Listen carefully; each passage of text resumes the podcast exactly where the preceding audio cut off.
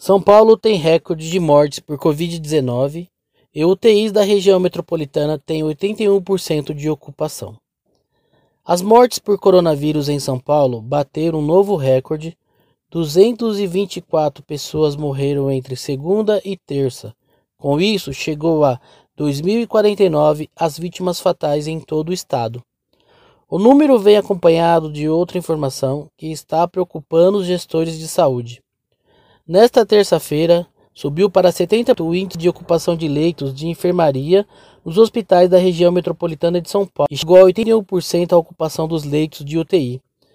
Para Genaldo Hepler, secretário de Saúde de São Bernardo, cidade vizinha à capital paulista, é alto o risco de esgotamento na rede de saúde na região.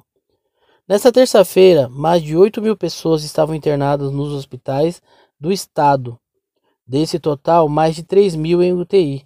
A média de ocupação das enfermarias é de 45% e UTIs são de 62%.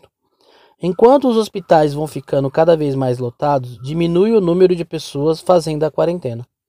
Nesta segunda-feira, o índice de isolamento social voltou a ficar abaixo do mínimo exigido de 50%. O secretário de Saúde do Estado, José Henrique German, diz que o governador pode ser orientado a adotar medidas mais rígidas.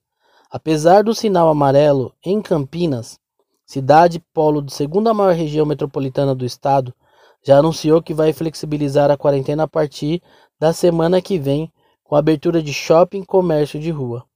O período antecede o Dia das Mães, a data que costuma ser responsável pelo segundo melhor período de vendas do comércio em todo o país mas a flexibilização proposta pelo município precisa ainda ser autorizada pelo governo do estado. De São Paulo para Digital Rádio TV, Edson Chepa.